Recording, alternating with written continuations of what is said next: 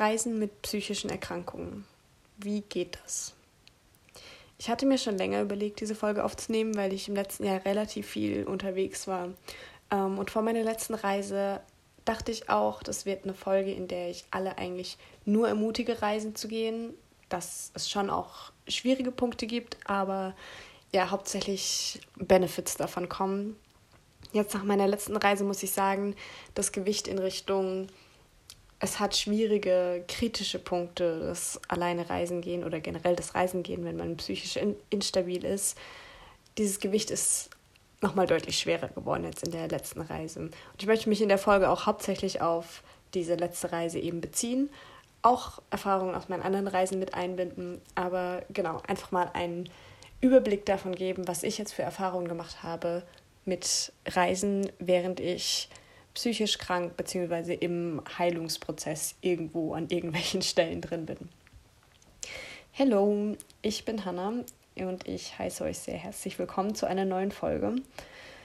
In dieser Folge, wie gerade schon angesprochen, geht es um meine Reisen ins Ausland in den letzten, ja, in den letzten zwölf Monaten eigentlich. Also erstmal, ich hatte eigentlich schon immer so das Bild von mir, dass ich nach der Schule erstmal ein Jahr Pause mache und in der Zeit reisen gehe, beziehungsweise lange Zeit war eigentlich eher meine Idee, dass ich ein Freiwilligenprojekt irgendwo im Ausland mache und das hat sich dann irgendwann so ein bisschen geschiftet zu freierem Reisen und ich bin nach der Schule nicht gleich wieder in was Festes eingestiegen, sondern jetzt endet schon bald wieder mein zweites Gap Year.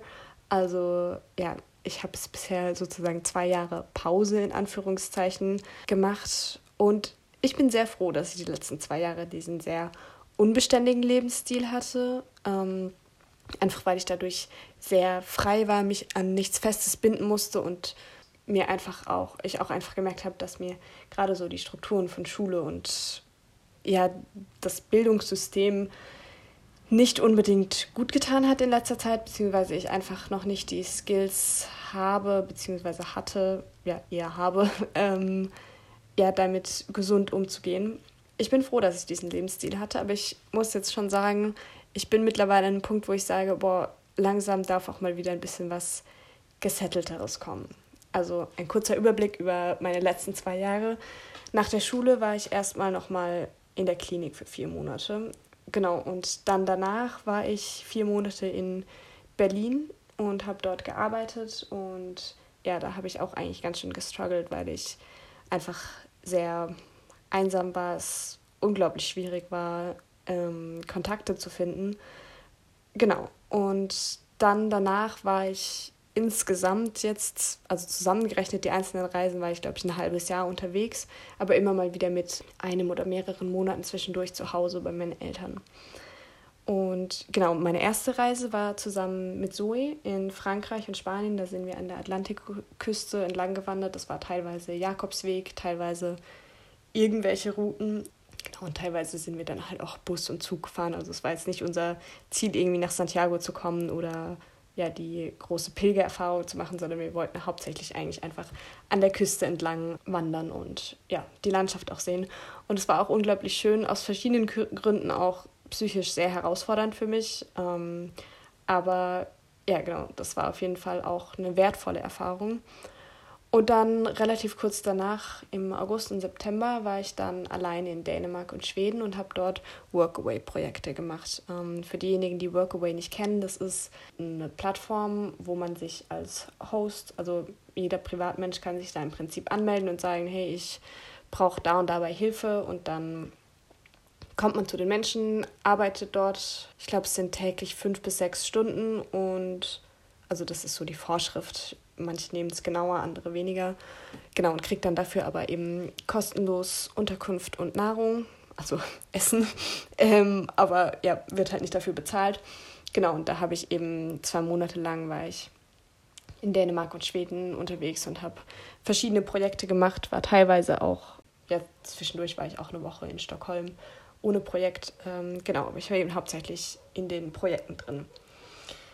Genau, und die Reise hat mir tatsächlich unglaublich gut getan. Also da hatte ich das Gefühl, da bin ich dabei so nochmal einen Kilometer gewachsen und ich, ja, ich hatte danach wirklich das Gefühl, so, boah, irgendwie hat sich jetzt gerade einiges richtig gut entwickelt. Und deshalb muss ich sagen, war ich auch sehr gespannt auf die jetzt letzte Reise. Die war in, hauptsächlich in Vietnam und zwei Wochen in Laos. Ja, weil ich das Gefühl hatte, boah, wenn die Dänemark-Schweden-Reise mich so viel weitergebracht hat, dann wird das auch in Vietnam und Laos der, äh, der Fall sein. Bisher spüre ich noch nicht so sehr den positiven Effekt, muss ich sagen. Also ich bin jetzt seit zwei Wochen oder sind es schon drei Wochen? Ich bin mir ehrlich gesagt nicht sicher. Aber auf jeden Fall schon eine Weile wieder zu Hause. Mm, aber ich muss sagen, die Reise hat mich ziemlich an und viele Male auch über meine Grenzen gebracht. Ich habe von TherapeutInnen, vor allem in der Klinik, immer wieder gehört, dass gerade wir jungen Menschen eigentlich ähm, vor allem nach der Schule erstmal was Festes, was Stabiles machen sollen. Irgendwas, was uns äußeren Halt gibt und eine Routine gibt und ein festes soziales Umfeld.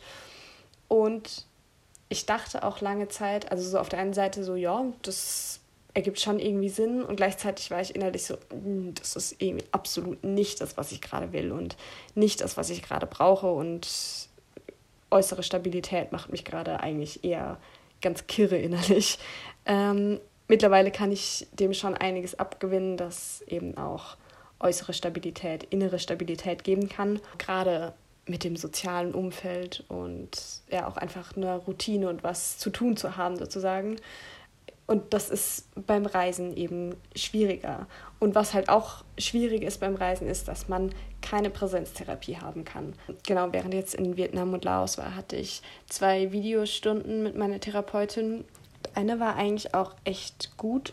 Die zweite, da hatte ich nicht das Gefühl, dass es wirklich was gebracht hat, weil ähm, ja, ich war immer in Hostels untergebracht, dazu sage ich gleich noch mehr. Und das ist relativ schwierig, je nach Ort, da einen ruhigen Spot zu finden, wo man quasi privat telefonieren kann mit äh, seiner Therapeutin, vor allem wenn man jetzt nicht irgendwie auch noch raus in die Natur kann und sich unter einen Baum setzen kann oder so, weil man halt gerade in der Stadt ist oder so.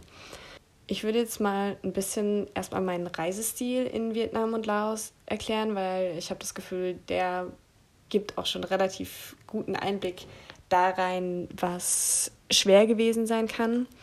Genau, ich war sieben Wochen unterwegs mit meinem Rucksack und bin von Hostel zu Hostel gebackpackt. Also ähm, ja, es gibt so, also keine feste Route, aber so, es gibt so verschiedene Spots, wo alle Backpacker in Vietnam hingehen und ja, an der Route ungefähr habe ich mich auch orientiert. Ich war hauptsächlich auch in den, äh, ja, nee, ich war eigentlich nur in den Städten, die auch, oder in, an den Orten, die ja, von vielen Backpackern auch besucht sind, einfach weil ich mich alleine auch wenig runtergetraut habe von, von der typischen Backpacker-Route, sage ich jetzt mal. Ja, einfach weil es sowieso schon irgendwie ein bisschen unheimlich für mich war, so dieses immer mit dem Bus weiterfahren und dann je nachdem, je kleiner der Ort war, beziehungsweise je abgelegener, je weniger touristisch der Ort war, desto weniger konnten die Menschen auch Englisch und ich kann zwei Worte Vietnamesisch und zwar Danke und Hallo und das war's. Genau, das heißt, ich bin im, naja, am Anfang war es so im drei bis vier Tage Rhythmus, sage ich mal, von Ort zu Ort gereist und also später bin ich dann auch länger äh, mal an einem Ort geblieben. Also ich glaube, das längste waren dann irgendwie sieben Nächte. Genau, aber so dieser Stil von alle paar Tage weiterreisen beinhaltet ja eigentlich auch alle paar Tage eine neue Stadt, eine neue Unterkunft, neue Menschen um mich herum. Also selbst wenn ich nur an einem Ort geblieben bin, da ist ja Dauerwechsel im Hostel. Also ich habe immer in Schlafsälen geschlafen, ähm, beziehungsweise nicht immer. Ein paar Mal hatte ich auch ein Einzelzimmer. Ähm, genau, aber ähm, die meiste Zeit habe ich in Schlafsälen geschlafen, wo ja ich je nachdem manchmal mit drei anderen Menschen drin war. Manchmal gab es nur noch Riesenschlafsäle, die frei waren mit zehn Betten drin oder so. Genau, das heißt, es sind eigentlich permanent Menschen um mich herum, selbst wenn ich in meinem Bett bin und den Vorhang zugezogen habe, wenn es einen Vorhang gibt. Genau, aber ja, mein Punkt ist eigentlich immer wieder alles Mögliche neu, alles Mögliche, ähm, ja, was ich auch wieder neu erkunden muss. Also dadurch, dass ich nur in einem Hostel in den ganzen sieben Wochen eine Küche hatte, musste ich halt auch immer wieder auswärts essen gehen, was preislich vollkommen klar geht als Europäer in Vietnam. genau, aber ich musste halt immer wieder rausfinden, wo kann ich essen, wo schlafe ich, wo lebe ich, wie sieht mein Leben aus. Und es hat sich irgendwie teilweise so angefühlt, so, wo atme ich überhaupt, so, wo, wo, wo ist mein Lebensraum sozusagen. Und das ist halt alle paar Tage neu. Und dann hat es gerade so angefangen, dass ich mir gedacht habe, okay, jetzt fühle ich mich einigermaßen sicher an dem Ort und dann bin ich halt schon wieder weitergereist. Und das war auch eine Wahl, weil ich es am, am Anfang einfach nicht wirklich gecheckt habe, was mir gut tut, beziehungsweise ich auch einfach möglichst viele Orte sehen wollte. Aber das war ganz schön stressig, muss ich sagen. Also es hat auch was ziemlich Cooles, muss ich sagen. Es ist irgendwie sehr, ist sehr frei und sehr ungebunden. Und ich glaube, wenn man psychisch stabiler ist, ist es auch echt cool, wenn man so immer wieder an neue Orte kommt, immer wieder neue Menschen kennenlernt, immer wieder Neues sieht, Neues ausprobieren kann. Ich habe von einigen, die eben gereist sind, habe ich auch gehört, so sie versuchen immer, wenn sie ein paar Tage an einem Ort sind, dann nie zweimal ähm, in das gleiche Restaurant zu gehen oder das gleiche Café an den gleichen Straßenstand, ähm, sondern immer was Neues auszuprobieren, einfach weil sie Interesse daran haben, was Neues auszuprobieren. Für mich war es eher so, wenn ich so einen Ort gefunden habe, wo ich mich sicher gefühlt habe, so dort zu essen zum Beispiel, dann bin ich da auch immer wieder hingegangen. Einfach weil das mir so einen, einen gewissen Rahmen an Stabilität gegeben hat. Und ja, ich weiß nicht, ich kann diesen Gedanken voll verstehen und voll nachfühlen irgendwo auch, dass es was total Freies, total ja, Bereicherndes hat, immer wieder weiterzureisen, immer wieder alles neu kennenzulernen. Ja, für mich war es tatsächlich hauptsächlich anstrengend. Und ich weiß an der Stelle nicht, wie wissenschaftlich das wirklich ist. Ich habe da, ähm, als ich in Berlin war, hatte ich eine Therapeutin, die mit dem ähm, mit der Methode Somatic Experiencing gearbeitet hat. Ich glaube, glaub, dazu hatte ich in irgendeiner Folge mal ein bisschen random irgendwas eingeschoben. Ja, aber da geht es viel um wie das Nervensystem im Körper ähm, reagiert. Und ja, so darauf beziehe ich jetzt so ein bisschen die Theorie, die ich jetzt sage. Ich weiß nicht, wie wissenschaftlich es ist, aber es fühlt sich für mich sehr sinnvoll an. Ähm, nämlich, dass wenn man an einen neuen Ort kommt, dass sich eigentlich auch das ganze System neu, also das ganze Körpersystem neu einfinden muss. Das heißt nicht, also das heißt, dass nicht nur der Körper irgendwie halt ankommen muss, sondern so, ja, meine Somatic Experiencing Therapeutin damals hat es mir so erklärt, in uns drin ist ja eigentlich, also so, wir sind ja im Prinzip noch Steinzeitmenschen, also in irgendeiner Form nur in äh, halt unserer modernen Welt. Und natürlich, wir haben uns über die Jahre, Jahrhunderte hinweg äh, ja, angepasst und eingewöhnt, aber so unser Gehirn funktioniert immer noch ähnlich wie die das Gehirn von unseren Vorfahren. Ähm, und diese Vorfahren waren halt dazu ausgelegt, wenn sie an einer neuen Stelle sind, dann gucken sie sich erstmal um, ist irgendwo was Gefährliches. Sitzt da irgendwo ein Säbelzahntiger in der dunklen Ecke in der Höhle, die ich nicht sehen kann? Ist da irgendwo was, was mich angreifen könnte? Bin ich hier sicher an diesem Ort? Und natürlich, heute muss ich nicht wirklich gucken, also ich muss ja nicht gucken, wenn ich in ein Hostelzimmer komme okay, es kann sein, dass da irgendwie ein bisschen unangenehmer Mensch mit drin ist, aber so in der Regel muss ich keine Todesangst haben, wenn ich in dieses Zimmer gehe. Und ich muss mich auch nicht komplett absichern, sondern ich kann eigentlich einfach so meine Sachen einräumen, vielleicht meine Wertsachen in ähm, meinen kleinen Locker schließen und das war's. Aber unser System ist halt noch darauf ausgelegt, okay, wir müssen eigentlich erstmal alles abchecken. Wir müssen erstmal gucken, wo, wo bin ich überhaupt wie kann ich mich hier sicher fühlen? Kann ich mich hier entspannen? Kann ich hier runterfahren?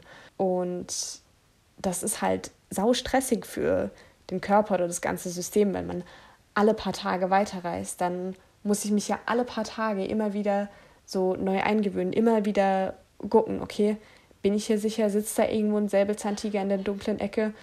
Ist irgendwas, ist hier irgendwas im Busch, was mir zur Gefahr werden könnte? Und ja, das geht eine Weile, bis man sich da eingewöhnt hat. Und wenn ich halt kaum, dass ich mich eingewöhnt habe, wieder in den nächsten Bus steige und wieder 100 Kilometer, hunderte Kilometer eigentlich eher weiterfahre, dann natürlich ist es Stress für den Körper und Stress für die Psyche. Ähm, und das habe ich eigentlich auch gemerkt, weil ich eigentlich ziemlich viel unter Daueranspannung war. Also ich habe mich wenig entspannt gefühlt. Ich habe mir wenig Zeit gegeben, mich an einem Ort wirklich sicher zu fühlen. Und also so sicher, dass ich auch entspannen konnte und dass ich runterfahren konnte, mich mal erholen konnte, sondern ja, ich war eigentlich viel in diesem Stress von wegen, okay, ich muss jetzt aber irgendwie wieder weiter, weil ja, ich weiß nicht, für diejenigen, die vielleicht schon mal reisen waren, ihr kennt es das vielleicht, dass man irgendwie halt auch einfach möglichst viele Orte sehen will und gerade wenn dann auch noch andere Reisende davon erzählen, wo sie waren und was sie alles gemacht haben, dann war es bei mir so, dass ich halt viel auch so den Druck hatte, boah, das muss ich aber auch sehen, weil jetzt bin ich ja schon mal hier, jetzt bin ich ja schon mal so nah. Ich werde jetzt nicht übernächste Woche wieder nach Vietnam, also übernächste Woche war ich die meiste Zeit davon noch in Vietnam, aber ich werde jetzt nicht in ein paar Monaten gleich wieder nach Vietnam fliegen und gleich wieder die Möglichkeit haben, ähm, das alles zu sehen. Ähm, deshalb wollte ich einfach auch so viele Orte und so viele Dinge wie möglich sehen und habe aber einfach nach einer Zeit gemerkt, ich habe nicht die Kraft dazu, ich habe nicht die Energie dazu, jeden Tag irgendwas zu unternehmen, alle paar Tage wirklich weiterzureisen, sämtliche Touren zu machen, sämtliche Sehenswürdigkeiten zu sehen, sämtliche durch sämtliche Höhlen zu streifen, auf Berge zu wandern und alles alles anzuschauen und alles mitzunehmen und noch hier das Museum, noch da den Tempel. Ich hatte einfach nicht die Kraft dazu und ich habe auch das Gefühl, wenn mich, jetzt jemand fragt, kann ich bei wenigen Dingen tatsächlich sagen, das und das und das habe ich konkret gemacht, einfach weil das für mich dann viel auch einfach darum ging, so ein bisschen ähm, ja, einfach die Gegend sozusagen auszuchecken. Und also ich habe schon ein paar Dinge unternommen, aber es war für mich irgendwann wirklich kein so Sightseeing mehr, was eben viele gemacht haben, sondern irgendwie so ein Versuchen, irgendwie für ein paar Tage an dem Ort sozusagen zu leben. Ja, ich habe eben eine ganze Weile gebraucht, um zu realisieren, dass dieses ständige Weiterreisen und vor allem auch das ständige Dinge anschauen, das ständige krasse Dinge erleben wollen, überhaupt nicht mein Reisestil ist. Sondern ich musste halt irgendwie merken oder ich musste anfangen zu akzeptieren, dass ich einfach einen niedrigeren Energiehaushalt habe als die meisten gesunden Menschen. Ähm, und ja, dass mich viele Dinge einfach unter Anspannung bringen. Weil, also so wirklich, ich kann höchstens den halben Tag irgendwie wirklich was unternehmen, vor allem wenn ich dabei sozial gefordert bin. Ähm, danach bin ich einfach fertig und durch und brauche meine Ruhe und brauche es irgendwie zu regenerieren, weil ich einfach unglaublich erschöpft davon bin. Und ja, dann kann ich vielleicht später am Tag noch mal ein bisschen, äh, habe ich noch mal ein bisschen Energie, aber dafür habe ich irgendwie auch keine Garantie, dass die Energie noch mal kommt. Und vor allem auch nicht, wenn es irgendwie noch mit sozialem Druck einhergeht, von wegen, ich muss dann und dann noch irgendwas machen. Ja, und wo wir schon beim sozialen Druck sind, bei der Reise hat natürlich auch meine soziale Phobie ganz schön dolle reinkicken können an ganz vielen Stellen. Dafür würde ich vielleicht erstmal kurz erklären, wie so Bekanntschaften im Hostel so in etwa ablaufen, weil ja, ich wusste das vorher auch nicht wirklich, bevor ich im Hostel war. Also man muss sich das so vorstellen, man schläft in einem Zimmer mit mehreren Leuten und also es kommt auch immer aufs Hostel drauf an. In manchen Hostels ist es wirklich so, dass es unglaublich sozial ist und man dauernd mit Menschen in Kontakt kommt und sich eigentlich kaum davor zurückziehen kann, mit Leuten zu reden. Und in anderen Hostels ist es irgendwie, da redet ungefähr niemand mit einem oder da ist einfach der Vibe so, dass man sich nicht wirklich unterhält. Ich weiß auch nicht so ganz, woran es liegt. Und dann ist es eben oft so, dass man irgendwie halt also irgendwie kommt man immer mit den Leuten ins Gespräch. Also irgendwer fragt so, also gerade wenn jemand neu ins Zimmer kommt, dann fragt man halt so, ja, wo kommst du her? Ähm, wo warst du jetzt vorher? Wo reist du als nächstes hin? So, was hast du vor hier in den Tagen? Wie lange bleibst du? Wie lange bist du insgesamt unterwegs? So die Basics nach dem Namen fragt man witzigerweise erst irgendwann richtig random, so apropos, wie heißt du eigentlich? So, wenn man sich schon drei Stunden unterhalten hat oder so. Ähm, oder manchmal wusste ich, glaube ich, habe ich mich auch eine ganze Weile mit Leuten unterhalten und habe am Ende nicht deren Namen gewusst.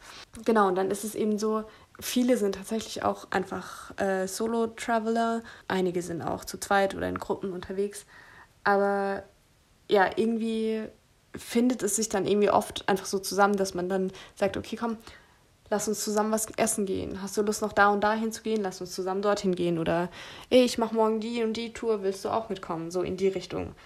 Und ja, das finde ich irgendwie total cool, dass einfach so fremde Menschen anfangen, sich so zu unterhalten und Dinge zusammen unternehmen. Und das irgendwo begeistert mich das voll, dass das einfach so passiert und dass es das auch so normal ist, dass man dann plötzlich mal mit eine Person, mit der man niemals so normal einfach in Kontakt gekommen wäre. Ja, einfach weil sie aus einem komplett anderen Land ist, irgendwie was komplett anderes macht, teilweise auch in einem komplett anderen Alter ist, dass man mit der dann plötzlich, weiß nicht, irgendwo in einem kleinen Straßenrestaurant sitzt und Reis mit gebratenem Hühnchen isst oder so. Also so in die Richtung. Ja, und gleichzeitig muss ich aber auf der anderen Seite halt auch sagen, es ist fucking schwer, wenn man, also für mich, weil ich mich sowieso schon schwer tue damit, ähm, ja, mich sicher bei Menschen zu fühlen, beziehungsweise auch, also selbst mit Menschen, die ich schon besser kenne, also die jetzt nicht unbedingt enge Freunde sind, aber die ich einfach besser kenne, ist mein Anspannungslevel einfach höher, wenn ich mit, mich mit ihnen unterhalte. Es gibt wirklich wenige Personen, bei denen ich sagen würde, so sozialphobie-mäßig bin ich entspannt. Also da gibt es wirklich nur ganz, ganz wenige. Beziehungsweise es variiert teilweise auch von Tag zu Tag. Manchmal fühle ich mich bei der einen Person richtig sicher und dann an einem anderen Tag fühle ich mich einfach sozial unsicher. Wenn ich halt wie in den Hostels immer wieder neue Bekanntschaften mache und immer wieder mit Menschen in Kontakt komme, von denen ich vorher noch nichts weiß und plötzlich habe ich zugesagt, mit ihnen essen zu gehen oder so. Äh, dazu komme ich später auch mal noch so zum Thema Grenzen setzen, weil äh, das war auch sehr wichtig unterwegs eigentlich. Ähm, ja, das ist sozial wirklich nicht unstressig für mich. Also das hat halt auch mit dafür zu, gesorgt, dass mein Anspannungslevel einfach nochmal höher geworden ist, einfach weil ich so sehr meinen sozialen Ängsten ausgesetzt war, von wegen, ich muss irgendwie interessant genug für die Leute sein, ich muss den Leuten gefallen, die Leute müssen mich mögen. Ja, ich darf nicht irgendwie komisch oder peinlich oder uncool sein und dann am besten auch noch nicht unsicher wirken. Und gerade wenn ich nicht unsicher wirken will, dann wirke ich nochmal sehr viel unsicherer. Ja, das heißt, soziale Phobie war ganz schön schwierig. Und ich muss sagen, im Einzelgespräch, je nach Person, war das tatsächlich noch einigermaßen okay. Also bei manchen Personen war es dann wirklich so, dass ich das Gefühl hatte, okay, das fühlt sich eigentlich ganz in Ordnung an. Also ich fühle mich jetzt nicht ruhig, ich fühle mich nicht sicher, aber ich fühle mich okay. Ich, es fühlt sich irgendwo auch schön an, mich mit der Person zu unterhalten und ich habe nicht irgendwie das Gefühl, so groß gejudged zu werden oder so. Aber sobald es in Gruppensituationen war, war es eigentlich immer schwierig, weil ich halt wusste, okay, also beziehungsweise nee, weil meine Angst dachte zu wissen, ja, die können mich jetzt alle judgen und ich kann ja nicht es allen gleichzeitig recht machen, sozusagen. Und das ist halt eigentlich so meine Strategie, immer lieb und nett zu sein. Also leider meine Strategie, immer lieb und nett zu sein und es der anderen Person recht zu machen, damit ich bloß nicht gejudged werde. Ja, und das ist halt viel schwieriger in der Gruppe und deshalb sind Gruppen für mich auch einfach stressiger. Ja, weil in Gruppen ist es tatsächlich viel so, dass ich einfach sehr viel verunsicherter bin, sehr viel stiller werde und eigentlich mich oft kaum noch so aus Eigeninitiative am Gespräch beteiligen kann. Und ich weiß nicht, da gab es zum Beispiel einmal eine Situation, das war eigentlich richtig süß. Da war einer, also da war ich mit drei Leuten unterwegs und einer hat irgendwie so ein bisschen gemerkt, dass ich so die ganze Zeit aus dem Gespräch rausfalle, beziehungsweise dass ich halt einfach nicht wirklich viel sage und dann hat er immer versucht, so mich irgendwie mit Fragen direkt an mich, ja, mich mit einzubinden und das war eigentlich auch richtig süß. Also es war voll die schöne Geste von ihm, fand ich. Aber gleichzeitig hat es mich eigentlich auch noch eher noch mehr verunsichert, weil ich dann so dachte, oh Gott, jetzt fällt es sogar auf, dass ich so verunsichert bin und aus mir raus nicht mehr viel sagen kann. Genau, also das heißt, diese sozialen Situationen waren viel Stress für mich und vor allem auch Stress für mich, wenn ich beziehungsweise ich weiß jetzt nicht, vor allem, aber es war halt auch Stress für mich zu versuchen, so da dagegen zu arbeiten und mir immer wieder klar zu machen, okay, soziale Situationen werden mich nicht irgendwie komplett umhauen und soziale Situationen sind eigentlich okay und sicher. Und ich muss sagen, ich kann mit so sozialen Situationen, mit irgendwelchen Interaktionen mit anderen Menschen, ich kann damit schon umgehen manchmal. Ich, also kommt immer auch auf meine Stimmung drauf an, kommt auch auf die Menschen drauf an, aber grundsätzlich würde ich sagen, ab und zu kann ich solche Situationen auch handeln. Aber ich brauche dann eben meine Regenerationszeit und ich brauche es sozusagen, mich davon zu erholen. Ähm, beziehungsweise ich schaffe es einfach nicht, das so im Dauerlauf sieben Wochen straight durchzumachen. Als ich letzten Sommer in Schweden war, da war ich ja auch, habe ich vorhin kurz schon erwähnt, war ich auch eine Woche in Stockholm in einem Hostel, beziehungsweise in zwei verschiedenen Hostels, weil es ausgebucht war. Anyways. Ähm, und da war es tatsächlich auch sehr bereichernd, äh, so diese Hostelbekanntschaften zu haben, weil es irgendwie total schön war, einfach so einen Abend lang, da war zu der Zeit war so ein offenes Kulturfestival mitten in der Stadt und dann ja, bin ich halt einfach mit ein paar Leuten dorthin gegangen und ja, am nächsten Tag haben wir uns dann schon wieder nicht mehr gesehen und dann bin ich am nächsten Abend nochmal mit jemand anderem zu dem Festival und es war irgendwie richtig cool, weil es so, ja, weiß nicht, so ungezwungen und ungebunden auch einfach war. Ja, das, da habe ich gemerkt, so, boah, das tut mir eigentlich voll gut, auch einfach mal so Kontakte zu haben, mit denen ich dann keine Verpflichtungen in irgendeiner Weise eingehe, sondern ich gehe halt mal mit denen einen Abend lang, höre ich mir irgendwie ein Konzert auf der Freilichtbühne an und danach gehe ich dann wieder schlafen und mache am nächsten Tag wieder mein eigenes Ding, so in die Richtung. Genau, aber da war es eben nur eine Woche im Hostel und dann war ich wieder bei Workaway-Projekten und ja, es ist für mich zumindest schon was anderes, ob ich das jetzt so eine Woche lang mache oder ob ich das sieben Wochen mache und ja immer wieder mit Menschen in den Kontakt komme und immer wieder eigentlich mich da halt auch kaum vor zurückziehen kann, so je nachdem beim Frühstück, im Gemeinschaftsraum, in den Schlafsälen, teilweise, wenn es so ähm, ja, Bäder für mehrere Zimmer gab, dann teilweise so gefühlt beim Zähneputzen haben dann Leute angefangen mit einem zu reden. Und ich konnte den sozialen Situationen teilweise gefühlt nicht mehr entfliehen, ähm, außer wenn ich halt ein Privatzimmer gebucht habe, was ich dann auch teilweise gemacht habe. Aber am Anfang hatte ich da irgendwie, also erstens, Privatzimmer sind natürlich teurer und ich bin schon auch sehr mit einem Budget gereist. Und ja, ich konnte mir auch lange Zeit nicht wirklich zugestehen, dass ich das sozusagen darf, wirklich mir ein Privatzimmer zu mieten, beziehungsweise ja, es war mir irgendwie immer unangenehm vor anderen Reisenden, weil ich so dachte, oh, ist das jetzt nicht irgendwie spießig oder so, weil gerade mit meinem ganzen Ruhebedürfnis und mit meinem, ich brauche viel Zeit alleine und eher weniger Zeit mit fremden Leuten und auch einfach vergleichsweise wenig Aktivitäten, da kam ich mir schon teilweise irgendwie ganz schön langweilig und irgendwie spießig und ein bisschen fehl am Platz vor weil, also für mich war es irgendwie schon so ein bisschen wie so eine Art Peer Pressure. Also, was ich so von den anderen Reisenden mitbekommen habe, war halt viel so ein, boah, wir reisen ganz viel, ganz schnell so von Ort zu Ort. Wir sind zwei Nächte hier, zwei Nächte dort. Wir reisen, wir nehmen den Nachtbus, damit wir von beiden Tagen, also vom Tag vor der Fahrt und vom Tag nach der Fahrt noch was haben. Und also Nachtbusse haben mich eigentlich immer ein bisschen gekillt. Generell Fahrten haben mich so ein bisschen gekillt. Ich war dann immer so platt danach. Ich weiß nicht, ich habe halt auch viel mitbekommen, so zum Beispiel an einem Tag ähm, in Ho Chi Minh, das war noch ganz am Anfang, da habe ich von meinem Hostel aus wurde so eine Walking Tour organisiert und da bin ich halt mitgegangen und die ging so von irgendwie 10 bis 14, 15 Uhr, irgendwie sowas in, der, in die Richtung. Und danach haben dann Leute noch so gefragt, so, jo, wer hat Lust noch so mit zum Kriegsmuseum zu kommen?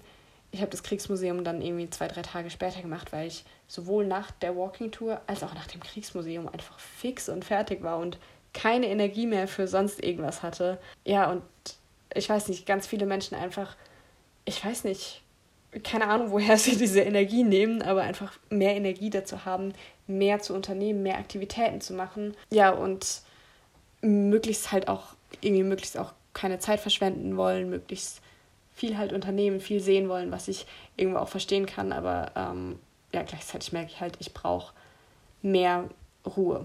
Ich brauche einfach mehr die Zeit für mich, mehr die Zeit, in der ich nichts mache und keinen Input bekomme, beziehungsweise ja halt einfach nicht so viel mit Reizen auch überflutet werde. Und ich muss sagen, mir war es teilweise irgendwie peinlich, so wenn ich mich mit anderen Reisenden unterhalten habe, so zu sagen, wie lange ich dann irgendwann auch teilweise an Orten war, beziehungsweise wie wenig ich dann dafür auch unternommen habe. Weil ich, ich weiß nicht, ob das nur mein Gefühl war und mein, ja, der Druck, den ich mir selbst auch gemacht habe, aber irgendwie kam es mir teilweise so vor, als wäre es auch so ein bisschen wie so ein Wettstreit unter den Reisenden, so wer das Krasseste erlebt und wer so der beste Reisende ist. Ja, aber das, das kann auch gut einfach nur mein eigenes Gefühl gewesen sein. Aber ja, genau. Ich kam mir teilweise sowieso schon so ein bisschen lächerlich vor mit so meinen sieben Wochen Reisen, weil manche so waren, ja, ich weiß nicht, ich bin jetzt seit acht Monaten unterwegs, keine Ahnung, ich gehe dann jetzt, ich bin jetzt noch irgendwie drei Monate in Südostasien und dann fliege ich irgendwann nach Südamerika, so in die Richtung. Ähm, also halt auch, dass es irgendwie gar kein, gar kein Ende hatte und ähm, also kein Ende in Sicht sozusagen. Ja, und das, also finde ich irgendwo auch übelst einen coolen und beeindruckenden Lebensstil. So wäre für mich gerade tatsächlich nicht möglich, aber ich finde es irgendwie, ich weiß nicht, ich finde es eine ziemlich, eine ziemlich coole Sache eigentlich auch. Und ich habe das Gefühl, die Leute, die das machen, sind auch viel ziemlich, ich weiß nicht, inspirierende Menschen. Aber ja, ich habe eben viel von anderen mitbekommen, von wegen, okay, wir erleben unglaublich viel, wir machen unglaublich viel. Und ja, ich weiß nicht, dann hatte ich halt so dadurch und auch von mir selbst gemacht, so diesen Druck, ich muss auch möglichst viel sehen, ich muss möglichst viel erleben. Und irgendwann kam ich dann so mit Hilfe von Menschen von zu Hause so drauf, dass es für mich bei der Reise ja eigentlich von vornherein gar nicht unbedingt darum ging, so möglichst viele Orte zu sehen und möglichst viel Krasses zu erleben, sondern, also es klingt richtig klischeemäßig, aber irgendwie war es halt schon auch voll eine Selbstfindungsreise und so ein mich selbst erleben eigentlich, mich selbst ja nochmal in neuen Situationen kennenlernen. Und ich habe dann irgendwann auch gemerkt, so eigentlich geht es mir darum bei dieser Reise, so zu lernen, dass ich mir selbst vertrauen kann, dass ich diese Reise einfach schaffen kann, dass ich ja es schaffen kann, sieben Wochen komplett alleine, komplett woanders, also in einer komplett neuen Kultur auch einfach unterwegs zu sein und ja, dass ich das gehandelt kriege und dass ich mir auch, dass ich auch lernen kann, mir zu vertrauen, dass ich auf mich höre und dass ich ähm, gut für mich sorge. Und to be honest, das gut für mich sorgen und auf mich hören hat teilweise nicht gut geklappt. Aber ich habe die sieben Wochen überstanden. Ich habe die sieben Wochen geschafft. Deshalb bewerkstelligt habe ich diese, ähm, diese Zeit. Ich muss nur dazu sagen, deshalb ist die Folge jetzt vielleicht auch nicht so nicht so ermunternd vielleicht, auch wenn also ich würde eigentlich richtig gerne sagen so boah ja macht das alle oder beziehungsweise wenn, wenn ihr Lust drauf habt, dann macht es auf jeden Fall. Nee, das sage ich sogar. Wenn ihr Lust drauf habt, dann macht es, dann geht reisen. Ja, aber ich möchte hier gerade tatsächlich recht ehrlich einfach auch so meine Erfahrungen davon schildern, dass es halt leider nicht alles leicht war. Und ich weiß nicht, ich hatte am Anfang gedacht, so, es wird mm, mit der Zeit besser, also dass, ich, dass eher der Anfang schwierig ist und dann wird es leichter und leichter. Und ich habe auch das Gefühl, bei ähm, ja, psychisch stabilen Menschen oder stabileren Menschen ist es auch oft der Fall, dass halt am Anfang so Kulturschock ist und Hilfe alles neu und dann mit der Zeit gewöhnt man sich dran und will irgendwann gar nicht mehr zurück nach Hause. Bei mir war es eigentlich so, dass es mir immer schlechter und schlechter ging. Also mir ging es irgendwann auch deutlich schlechter, als es mir davor zu Hause ging, weil mir hat einfach das Vertraute gefehlt. Also so im Prinzip könnte man auch einfach sagen, ich hatte gewissermaßen Heimweh. Also mir hat die Sicherheit von Menschen von zu Hause gefehlt. Mir hat es gefehlt, dass ich einfach Menschen um mich herum habe, die mich lieben, die ich liebe, wo ich mich geborgen fühle. Und ich meine, ich konnte mit ihnen telefonieren, aber das war halt auch immer nur mit Zeitverschiebung und nur am Telefon und immer nur so in begrenzten Zeiten am Tag. Und ja, mir hat mir hat es einfach gefehlt, dass ich sichere Menschen um mich herum habe. Und auch, dass ich mich einfach an einen vertrauten, sicheren Ort zurückziehen kann, wo ich mich aufgehoben fühle. Und dann auch noch ein anderer Punkt, zum Beispiel das Essen. Ich fand das, also nach einer Weile, am Anfang war ich tatsächlich nicht so Fan, nach einer Weile fand, fand ich vieles tatsächlich auch richtig lecker und mochte es echt gerne. Ich habe mich irgendwann einfach in die Smoothies dort verliebt. Genau, aber ich weiß nicht, gerade am Anfang war ich viel so in dem Stress von wegen, boah, vertrage ich dieses Essen überhaupt? Oder weiß nicht, wurde der Salat vielleicht jetzt nicht doch mit Leitungswasser gewaschen und Leitungswasser ist halt kein Trinkwasser. Ja, ich weiß nicht. Ich hatte eigentlich viel einfach Angst davor, eine Lebensmittelvergiftung zu bekommen. Ich bin tatsächlich die ganze Zeit ohne durchgekommen. Ich weiß nicht, wie ich es gemacht habe, weil alle anderen, die ich getroffen habe, haben gesagt, so ja, mindestens einmal erwischt es dich sicher. Mich hat es tatsächlich nicht erwischt. Aber ja, genau, also dadurch war halt auch das Essen nichts, was mir so beziehungsweise nicht immer, je nachdem, wenn ich einen Ort dann schon kannte und wusste, okay, hier habe ich das Essen die letzten Male vertragen, dann werde ich es jetzt auch vertragen, dann habe ich mich schon sicher gefühlt. Aber so, sonst war Essen halt auch immer noch so ein kleiner Stress obendrauf. Ja, das heißt, ich hatte einfach eigentlich nichts Vertrautes, außer so die Sachen in meinem Rucksack. Und das war ganz schön herausfordernd für mich. Ich muss sagen, es war teilweise auch einfach auf eine sehr lehrende Art und Weise herausfordernd, weil ich halt, ähm, ja, ich habe ja gerade schon gesagt, so bevor ich los, ich weiß nicht, ob ich es gerade schon gesagt habe, bevor ich losgegangen bin, ging es mir auch nicht gut. Also da habe ich mich tatsächlich auch eher sehr festgefahren gefühlt und ja, weiß nicht, es hat sich irgendwie nicht so, es, es hat sich einfach nicht wirklich produktiv angefühlt, was ich, also es hat sich nicht so angefühlt, als würde ich wirklich weiterkommen. Und unterwegs ging es mir dann zwar deutlich schlechter, aber ja, ich bin einfach wieder an einige Themen gekommen, die ja, die einfach wichtig für mein Gesundwerden sind und die, die eigentlich wie so Schlüsselthemen für mich sind.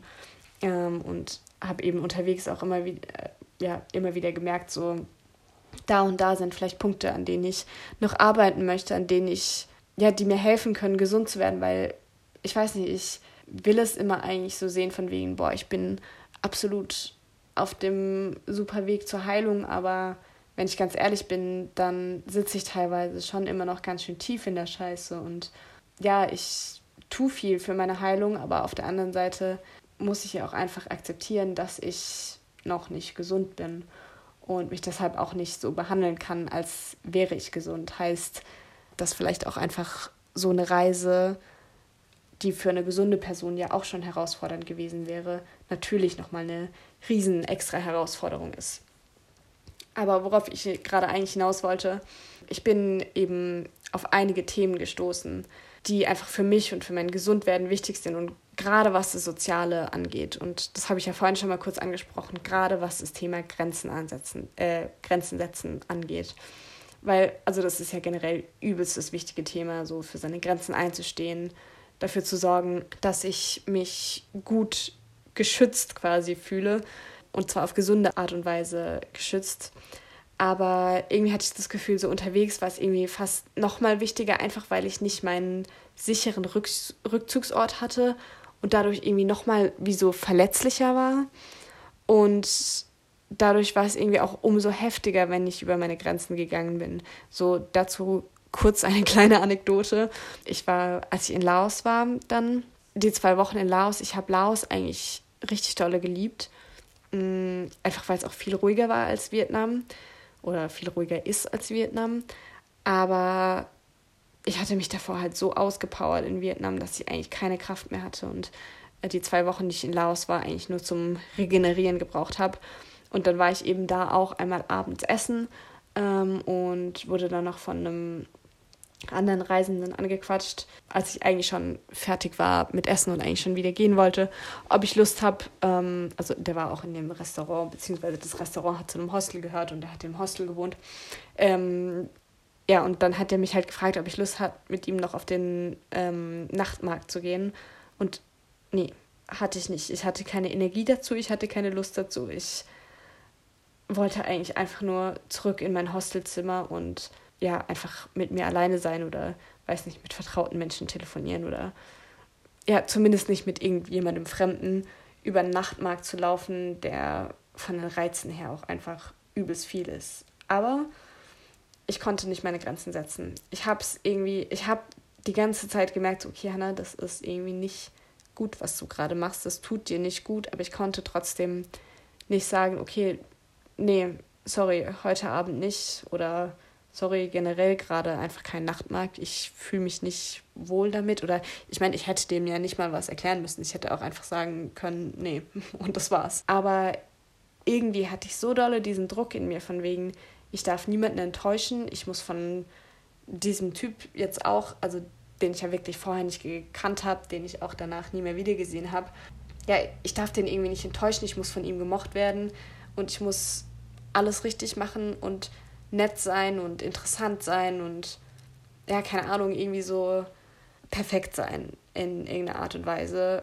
Ja, und das war irgendwie in dem Moment so heftig, dass ich so sehr über meine Grenzen gegangen bin, obwohl ich eigentlich einfach nur meine Ruhe gebraucht habe und es gleichzeitig auch sogar gemerkt habe, aber trotzdem meine Grenzen nicht setzen konnte, dass mein Körper mir mal wieder so eine Reaktion geschickt hat, wenn oft, wenn ich in sehr stressigen Situationen bin, dann wird mir schlecht. Und tatsächlich war es da auch so, dass ich mich übergeben musste, weil irgendwie ich innerlich mit mir so im Konflikt war, so zwischen meine Intuition und mein, ja, eigentlich mein Wissen, was mir gut tut, war ziemlich stark und gleichzeitig auch so dieses, diese Angst und diese, diese fast schon, also jetzt nicht klinisch-psychischer Zwang, aber so normal gesprochen dieser Zwang von wegen, ich muss das für ihn irgendwie richtig machen und ich muss in dieser Situation bleiben. Das war beides so stark, dass ich, ja, ich hatte das Gefühl, das hat so doll in sich gekämpft, dass es irgendwo raus musste und dann musste ich mich halt übergeben. Ja, und das, also das war so die heftigste Situation, würde ich mal sagen, wo ich über meine Grenzen gegangen bin, aber so in kleineren Maßen bin ich eigentlich andauernd über meine Grenzen gegangen, musste teilweise auch über meine Grenzen gehen, weil ich halt eigentlich nur eine Ruhe gebraucht habe, aber nochmal raus musste, um was zu essen zu finden zum Beispiel.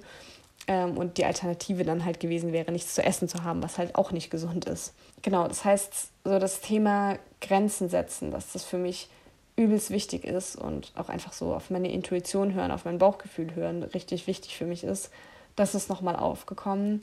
Was halt auch aufgekommen ist, ist, irgendwie auch wieder so ein Identitätsthema, so von wegen, wer bin ich eigentlich, was will ich, was, was will ich von meinem Leben? Ich habe unterwegs halt auch mal wieder meine Zukunftspläne komplett auf den Kopf gestellt und ja, bin jetzt irgendwie da wieder dabei, mich neu zu orientieren und mehr zu gucken, okay, was passt eigentlich gerade im Moment besser zu mir und was kann ich vielleicht auch, also was kann ich überhaupt leisten, in Anführungszeichen. Ähm, und ja, das ist irgendwie einfach nochmal aufgekommen.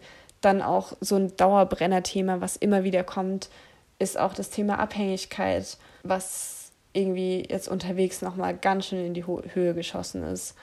Ähm, da habe ich irgendwie immer wieder ordentlich dran zu knabbern und ja, ich möchte eigentlich auch nach wie vor irgendwann darüber eine Folge aufnehmen, weil ich das Gefühl habe, das ist für mich übelst das wichtige Thema, aber irgendwie bin ich, ich hänge noch teilweise so in so Schleifen drin, dass ich ja, das irgendwie gerade noch, also mich einfach noch nicht sicher damit fühle, so da öffentlich drüber zu reden. Ähm, genau. Und was aber auch noch ein Thema war, was ich gemerkt habe, woran ich arbeiten ähm, muss oder kann, darf, will, ist so, dass mein Ruhebedürfnis vollkommen okay ist. Also so mir zuzugestehen, dass es okay ist, dass ich von Reizen teilweise einfach überfordert bin.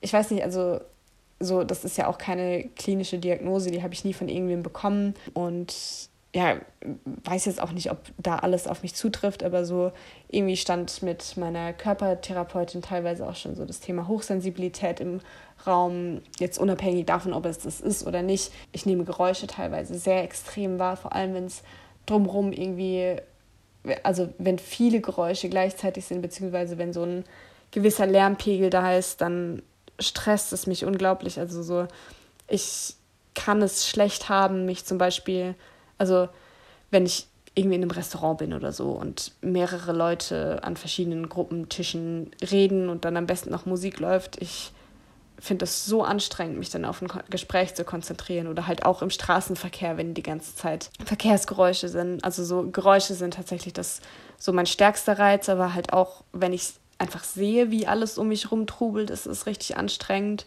Und das sind ja Dinge, die halt einfach anstrengend für mich sind, wenn viele Reize auf mich einfluten. Gerade auch, wenn so viele Emotionen von verschiedenen Leuten irgendwie auf mich einströmen, dass ich mich dann schlecht davon abgrenzen kann. Und ja, da habe ich, also ich habe teilweise schon so ein bisschen Umgänge damit gefunden. Zum Beispiel, um mich irgendwie so visuell ein bisschen abzuschirmen mit so einer Sonnenbrille oder also ich habe es lange Zeit so gemacht, dass ich halt einfach meine Kopfhörer, Musikohrstöpsel, Stöpsel in die Ohren gesteckt habe, weil mir so Oropax oder so halt immer rausfallen.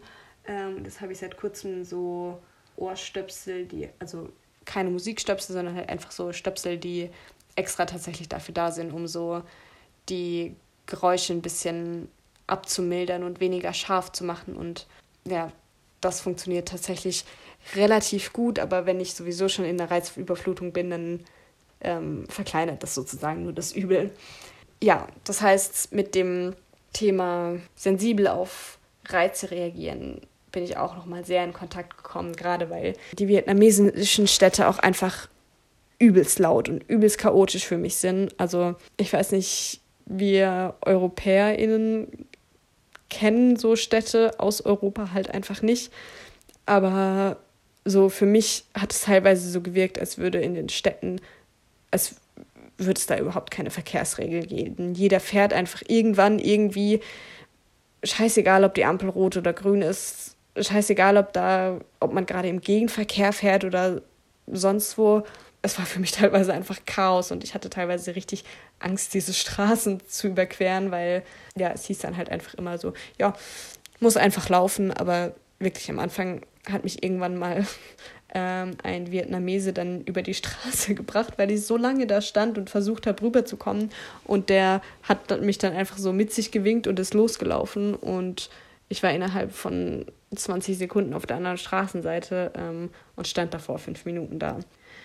Genau, und auch noch ein Thema, was ich halt auch gemerkt habe, war halt auch, oder wo ich halt auch gemerkt habe, da ist irgendwie noch viel für mich dran zu lernen, ist halt einfach auch wieder mein Selbstbild, gerade auch das mir zugestehen, dass meine Emotionen okay sind. Da habe ich das Gefühl, hängen eigentlich alle Themen, die ich vorher aufgelistet habe, so mit dran, gerade mit ja, der Reizüberflutung, ja, oder auch das, dass, also dass ich mir halt auch einfach meinen eigenen Reisestil zugestehen darf, dass meine Gefühle einfach okay und richtig sind und dass ich nicht mich noch immer mit ganz vielen Leuten treffen muss, nur weil das jetzt halt irgendwie viele andere machen und dass ich nicht so funktionieren muss wie die anderen Reisenden. Und da war, hatte ich irgendwie ganz am Ende von der Reise noch eigentlich eine voll schöne Begegnung, wo ich mich mit einem Inder unterhalten habe, der äh, beziehungsweise mich dann auch mehrmals so mit ihm getroffen habe, der, dem ich dann auch irgendwie mehrmals abgesagt habe, weil es mir einfach zu viel war und ich immer, also ich war zu dem Zeitpunkt auch körperlich so ein bisschen krank, aber ich habe das immer so vorgeschoben als so als Grund, warum ich es jetzt nicht mehr schaffe, rauszugehen. Mm. Und irgendwann meinte er so zu mir so, ja, es ist, also du kannst ja auch eigentlich einfach sagen, so, es ist dir gerade zu viel, so, du musst ja nicht, du musst ja nicht rausgehen und äh, im Trubel und Lauten sein wollen. Es ist ja auch vollkommen okay, wenn du sagst, es ist dir gerade zu viel oder das willst du nicht. Und das war irgendwie voll die schöne Erfahrung auch für mich, weil natürlich das kenne ich von Leuten, die mich gut kennen und die einfach auch so meine, meine Bedürfnisse gut kennen. Aber irgendwie war es auch voll schön, einfach das von so einem random anderen Reisenden so gesagt zu bekommen, so, hey, du musst ja nicht so funktionieren wie die meisten Reisenden, die die ganze Zeit so high energy unterwegs sind. Ähm, das war irgendwie, ja, das war irgendwie cool. Ja, also als so Conclusion würde ich sagen, ich bin irgendwie schon langsam ein bisschen heiser, weil ich so lange rede mir hat es unterwegs sehr an Stabilität gefehlt. Und das hat mich innerlich auch sehr instabil gemacht. Also es waren zu viele Reize und Eindrücke, die ich hätte verarbeiten müssen. Und dadurch habe ich einfach oft auch wie so innerlich zugemacht. Also ich war dann ähm, einfach nicht mehr wirklich so mit meinem Körper und meinen Emotionen verbunden, sondern habe, also gerade wenn ich dann irgendwie nochmal raus musste, um was zu essen oder so, dann habe ich einfach nur noch funktioniert und ja, und das hat mich, also so gerade dieses Funktionieren und dieses nicht mit mir verbunden sein und in Anspannung sein und so viel erschöpft sein, das hat mich irgendwie teilweise einfach noch verzweifelt und frustriert werden lassen, weil, ja, ich weiß nicht, wie es anderen damit geht, aber ich habe das Gefühl, es ist schon auch so ein common thing, dass wenn man reist, man irgendwie auch so den Anspruch an sich hat, von wegen, boah, das muss jetzt irgendwie die beste Zeit meines Lebens sein und das ist irgendwie, ich erlebe gerade so crazy Dinge, das muss ich ja in vollen Zügen genießen, aber Fakt ist, ich hatte auf dieser Reise verdammt viel mit meinen Depressionen und auch mit meinen Ängsten zu kämpfen. Also die Ängste konnten wirklich gefühlt an jeder Stelle zuschlagen und ja, ich war dauerhaft eigentlich auch so mit meinem negativen Selbstbild konfrontiert und eben weil ich so die Erwartungen, die ich an mich hatte, einfach teilweise nicht erfüllen konnte und mir einfach auch wahnsinnig viel abverlangt habe. Und ja, ich weiß nicht, ich habe es vorhin schon mal kurz gesagt, auch für einen gesunden Menschen ist so eine Reise ja oft nicht ohne Herausforderungen und also ohne Herausforderungen sowieso nicht, aber nicht ohne Krisen oder Schwierigkeiten zu bewältigen. Und deshalb habe ich mir da schon viel abverlangt. Und mit all dem, nochmal, ich will mit all dem nicht sagen, dass es schlecht ist, reisen zu gehen, wenn man psychisch instabil ist. Ich glaube, also ich habe das Gefühl, das hat mich irgendwo auch, ja, also es hat mir ja, wie gesagt, wahnsinnig viele Themen nochmal aufgezeigt und es, ich hatte teilweise auch echt schöne Begegnungen mit Menschen. Ich habe unglaublich schöne Landschaften gesehen, teilweise ziemlich tolle Städte gesehen, einfach eine ganz andere Kultur gesehen. Ja, weiß nicht, es war für mich, ich war vorher noch nie außerhalb von Europa und deshalb war es auch einfach ziemlich spannend, mal im südostasiatischen Raum zu sein. Und genau, ich hatte unterwegs tatsächlich auch irgendwie Momente, wo ich mich richtig lebendig gefühlt habe und wo ich das Gefühl hatte, boah, das Leben ist richtig, richtig cool. Ja, und wie gesagt, ich habe teilweise auch einfach wieder Fäden zu mir gefunden, die mehr äh, verbuddelt waren. Und ich habe das Gefühl, ich habe einige meiner Themen irgendwie wieder so richtig doll ins Gesicht geklatscht bekommen, so von wegen, hier, kümmere dich darum. Und das tut zwar ganz schön weh und hat mein Selbstvertrauen, um ehrlich zu sein, auch wirklich nicht gestärkt. Ähm, aber mich halt wieder näher so an Schlüsselthemen gebracht. Also das Reisen hat mir einiges gebracht, würde ich sagen, auch wenn ich jetzt gerade im Moment zumindest noch nicht das Gefühl habe, ich fühle mich irgendwie stärker dadurch oder so. Aber es hat mir einiges gebracht und ich glaube nur, dass ich mich so in nächster Zeit erstmal nicht mehr so dem Stress von so einer großen Soloreise aussetzen möchte. Und auch, dass ich, also je nachdem, wie es mir geht, dann, wenn ich wieder reisen gehe, aber wenn ich so in nächster Zeit reisen gehen würde, was ich tatsächlich, also in der größeren Form gerade erstmal nicht vorhabe, dass ich dann halt auch einfach wie so ein paar Sicherheitsvorkehrungen treffen möchte.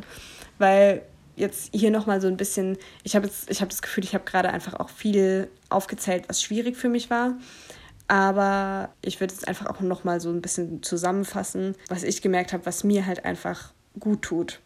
Und das war zum einen erstmal länger an einem Ort bleiben. Also das habe ich in Laos gemacht, da war ich nur in zwei Städten und dafür jeweils eine Woche. Und da habe ich gemerkt, das hat einfach ziemlich gut getan, wenn ich so, ich weiß nicht, ich, also in Laos, äh, in ja, Laos, aber Luang Prabang hieß die eine Stadt. Das war auch einfach super. Da habe ich quasi in der Nachbarschaft von meinem Hostel gab es ein Katzencafé, wo man Katzen streicheln konnte und nebenher was essen und trinken konnte. Und das war einfach so balsam für meine Seele.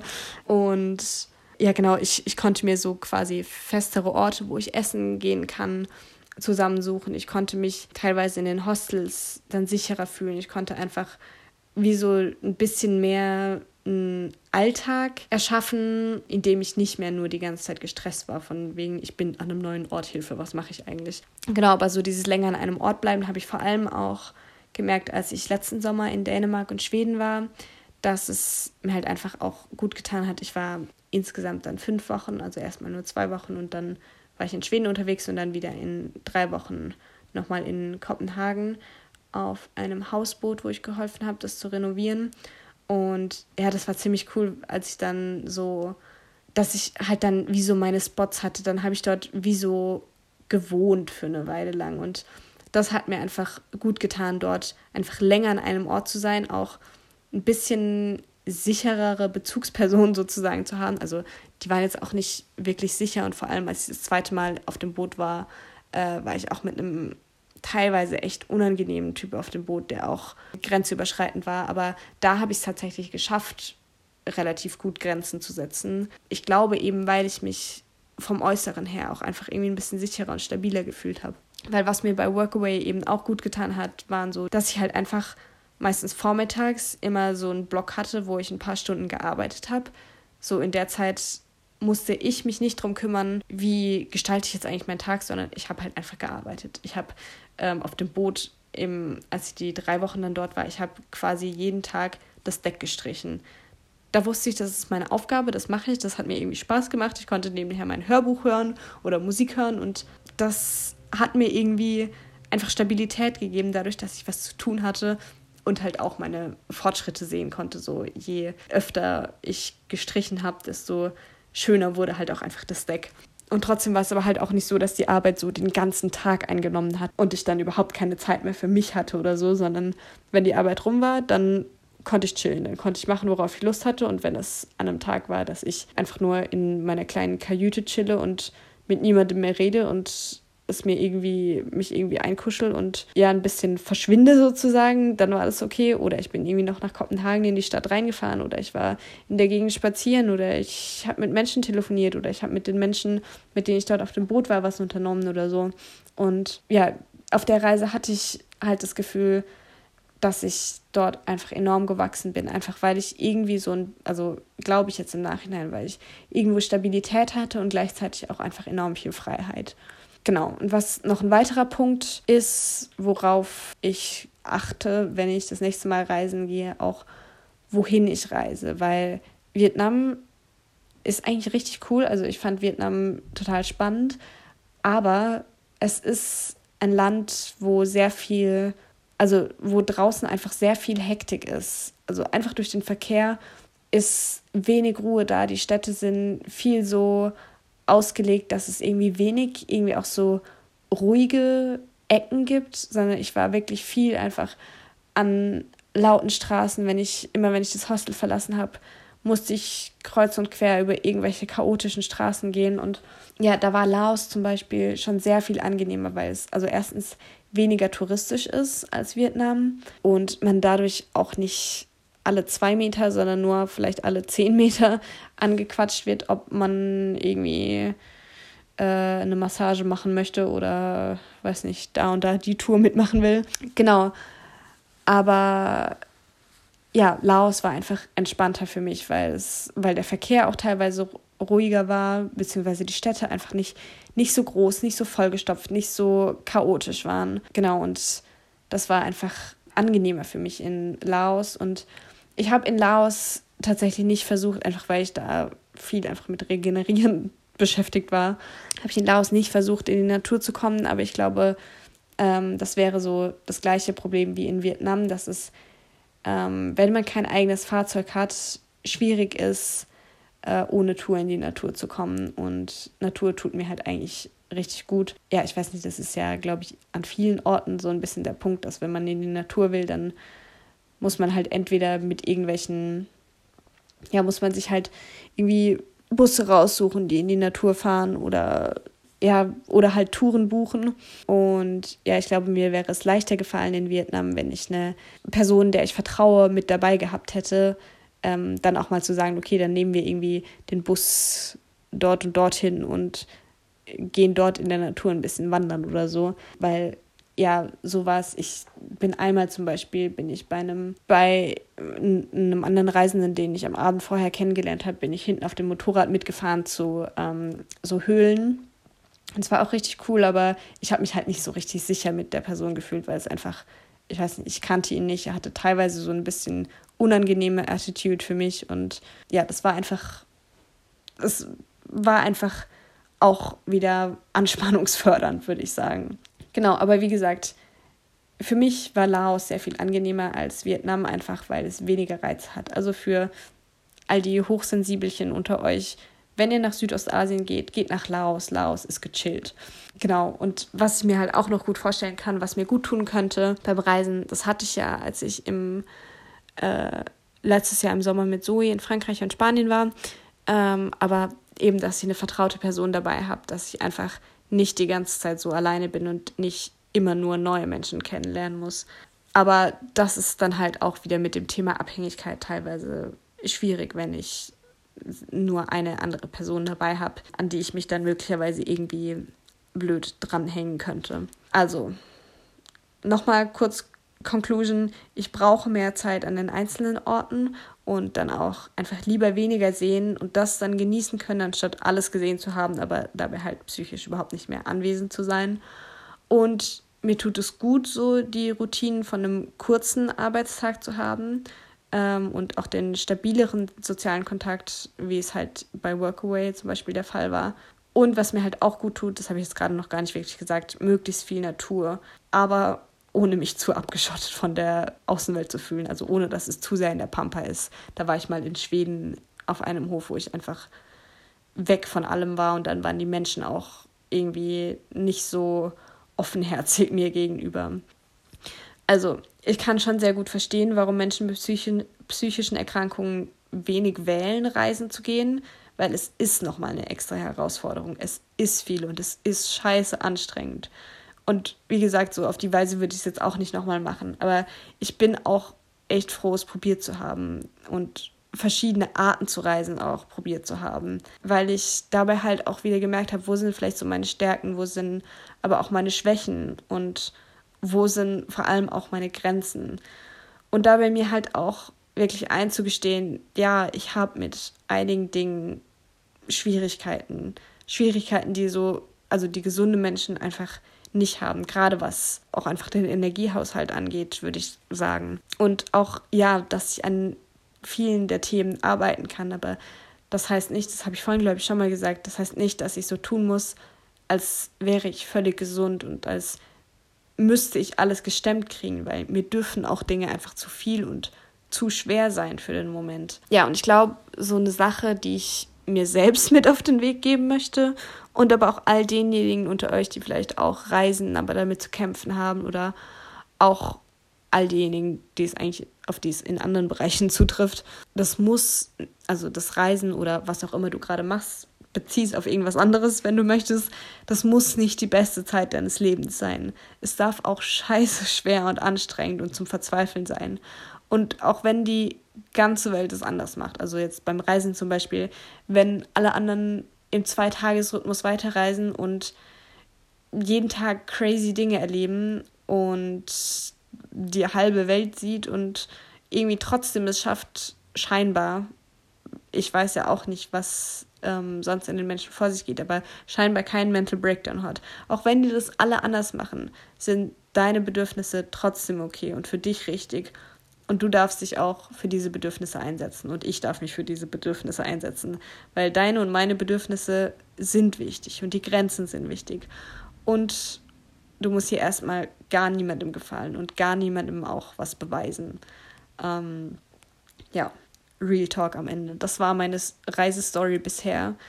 Ich würde mich tatsächlich voll freuen, wenn ihr, wenn ihr auch schon Erfahrungen mit Reisen habt in irgendeiner Art. Also jetzt auch egal, ob psychisch gesund oder heilend oder krank oder wie auch immer, äh, würde ich mich voll freuen, wenn ihr mir von euren Erfahrungen schreibt, gerne auf Instagram und mir auch einfach erzählt, wie es euch damit ging, ob ihr vielleicht irgendwo relaten konnte zu dem, was ich erzählt habe. Ja, fände ich irgendwie voll spannend zu hören.